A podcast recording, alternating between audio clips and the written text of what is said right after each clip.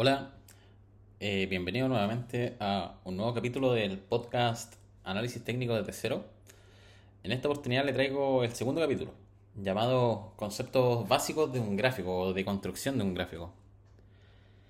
En este capítulo comentaremos los conceptos básicos a la hora de construir un gráfico como los tipos que existen, el volumen, tendencia, soporte, resistencia, junto con otros datos relevantes.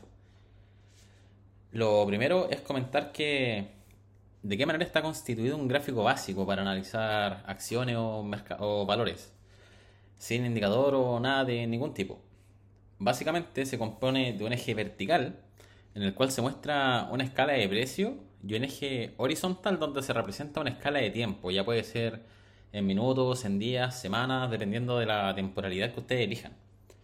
Una vez con eso claro, lo que sigue es saber qué tipos de gráficos existen. Personalmente me enfocaré en tres tipos.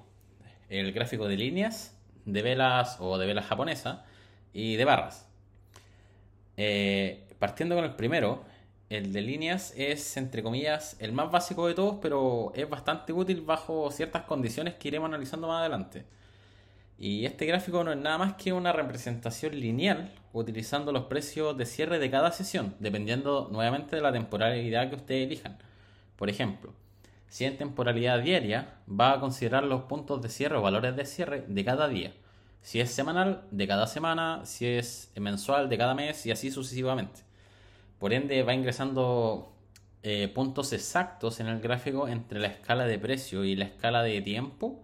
Y finalmente traza una línea entre todos esos puntos generando una representación visual de la variación o de su desarrollo. Mm, continuando con el segundo, es el gráfico de vela. Pero en general voy a, unir el gráfico de vela japonesa y el de barra porque son prácticamente exactamente lo mismo, salvo la diferencia gráfica de, en la manera en que se representan. Ambos se componen de cuatro datos. Precio de apertura, precio cierre, mínimo de la sesión y máximo de la sesión. En el caso de la barra, el precio de apertura se representa en el lado izquierdo mediante una línea horizontal el precio cierre en el lado derecho mediante una línea también horizontal y las mechas o precio máximo y precio mínimo se representan como una barra vertical que une finalmente la, eh, el precio de apertura con precio cierre. En cambio, la vela japonesa tiene un precio de apertura, tiene exactamente los mismos valores, se genera un cuerpo de vela entre el precio de apertura y el precio cierre y el color de ambas representaciones es roja o verde dependiendo si el precio cierre es mayor o menor que la apertura. Y obviamente el precio mínimo y máximo se presentan como una mecha, sin cuerpo.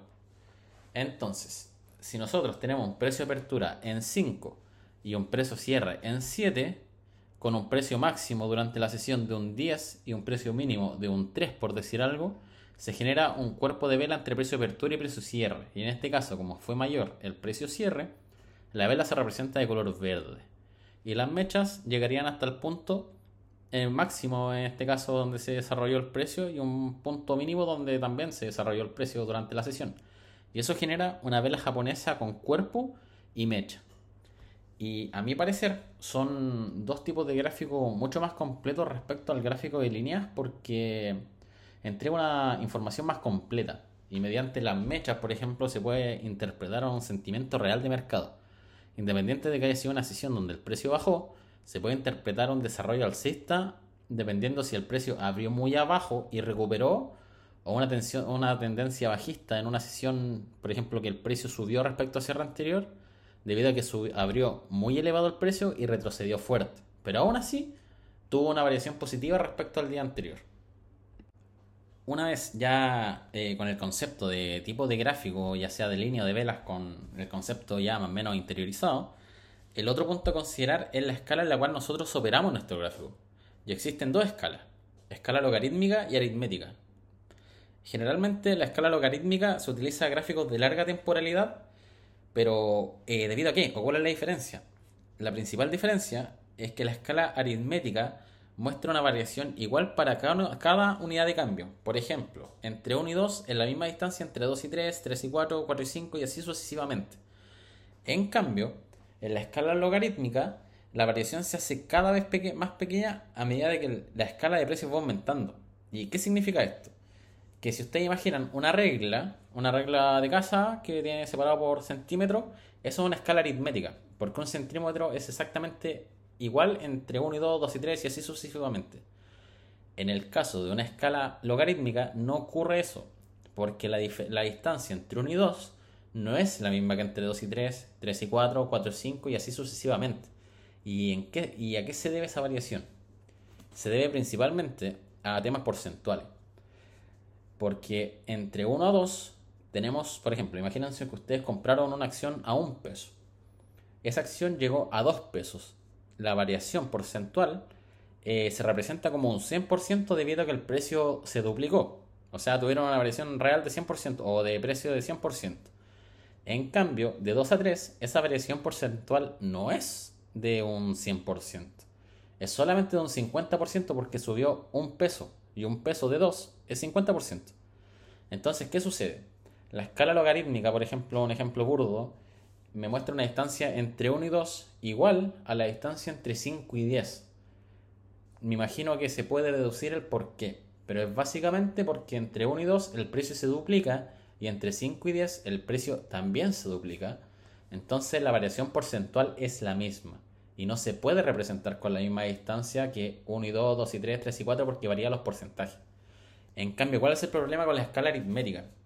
La escala aritmética, cuando se trabaja con gráficos de larga, de larga temporalidad o escalas de precio demasiado extendidas, me muestra una variación, por ejemplo, de espacio entre 1 y 5 o 0 y 5 exactamente igual entre 50 y 55.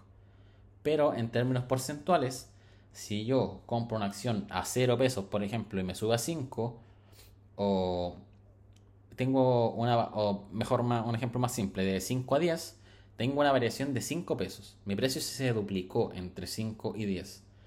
Y me muestra una variación de distancia igual entre 50 y 55 porque en ambos el precio subió 5 pesos. Pero ¿qué sucede? Pasa que entre 5 y 10 tuve una variación porcentual de un 100%. En cambio, si yo compré a 50 y vendí en 55, yo no tuve una variación porcentual de un 100%, sino más bien tuve una variación porcentual de un 10%, y esa diferencia me puede distorsionar un poco la, orientación real de un gráfico de largo plazo.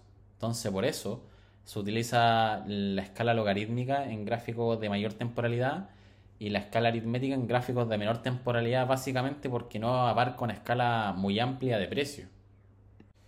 Eh, continuando con otro punto importante en la construcción de un gráfico es el punto del volumen, que como lo comentamos en el video anterior, nada más que la cantidad de los montos transados en un periodo de tiempo específico, de temporalidad por decirlo, y al igual continuar el hilo, y se representa mediante una barra vertical y generalmente en el eje de tiempo, que adopta el color de cada vela. Y en caso de que ustedes no operen vela, eh, se vuelve roja si el precio cierre es menor que la apertura, mismo concepto. Y se pone verde si el precio cierre es mayor que el precio apertura. Es exactamente el mismo concepto, independiente que estén ocupando un gráfico de línea, en este caso que no se genera esa variación eh, de color.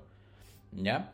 Y las barras obviamente van a ser más altas o más, más robustas en, en las sesiones que tuvieron un mayor volumen transado versus las que tuvieron un menor volumen. Entonces, las barras de volumen o el indicador de volumen nos da una referencia visual de la cantidad de transacciones que se están realizando en una acción en un periodo de tiempo determinado. Y el último punto que veremos hoy como concepto es la tendencia. Y la tendencia se divide en tres direcciones. Bajista, alcista o lateral. O también se pueden llamar ascendente, descendente y sin tendencia, que sería la lateral. Y que no es nada más que la dirección actual en la que el precio se mueve, o la dirección en la que el precio apunta. Pero eso no es lo único a considerar en conceptos de tendencia, ya que no sé si recordarán el capítulo anterior, comentamos que posee tres calificaciones, primaria, secundaria y menor, o corta también. Y la mejor manera de entender de manera rápida es imaginando la tendencia principal, menor inclinación, mayor rango de tiempo, secundaria, mayor inclinación, menor rango de tiempo respecto a la principal, y la menor o la corta, mayor verticalidad y mucho menor rango de tiempo así como a grandes rasgos, para no ahondar más el tema. De todas formas, igual le recomiendo verlo de manera gráfica, ya sea por parte propia o apoyándose con los videos de nuestro canal. Y continuando con el concepto de tendencia, esta posee dos niveles clave que se llaman soporte y resistencia. Me imagino que habrán escuchado anteriormente o si trataron de averiguar o informarse por su parte, eh, los conceptos de soporte resistencia o apoyo y resistencia, que donde los valles o los mínimos de reacción donde el precio tiende a subir se denominan soporte y donde la presión de compra es mayor que la presión de venta. O básicamente hay más compra que venta y eso impulsa el precio al alza independientemente de la tendencia. Y la resistencia es todo lo contrario.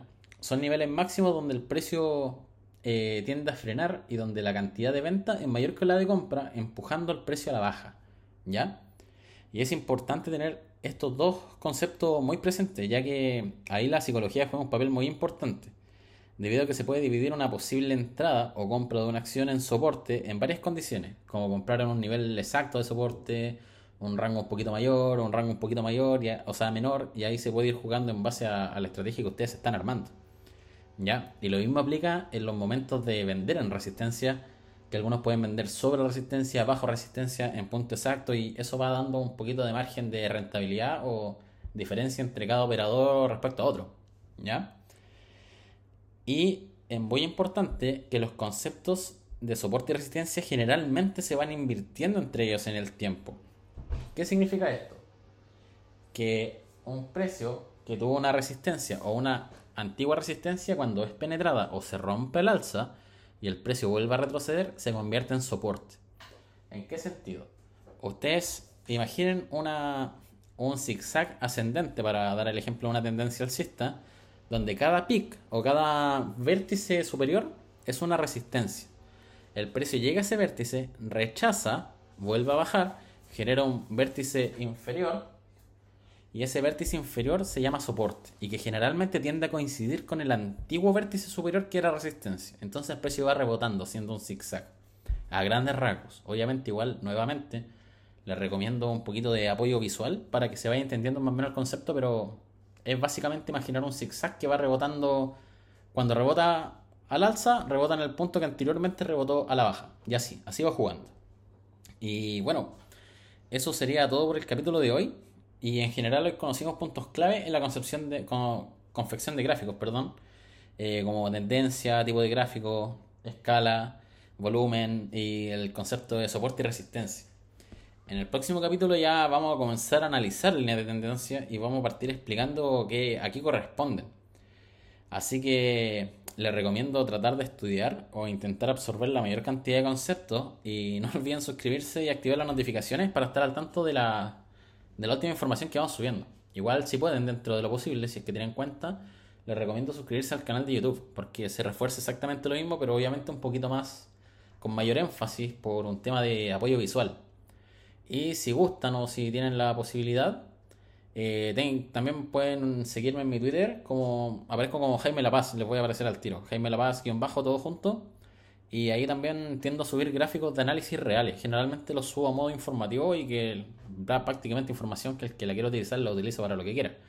Pero ahí pueden ir comparando lo que van estudiando en base a aplicaciones a gráficos reales, donde ya se está operando y se están tomando soporte o niveles o conceptos que comentamos en estos capítulos, pero ya en un mercado real.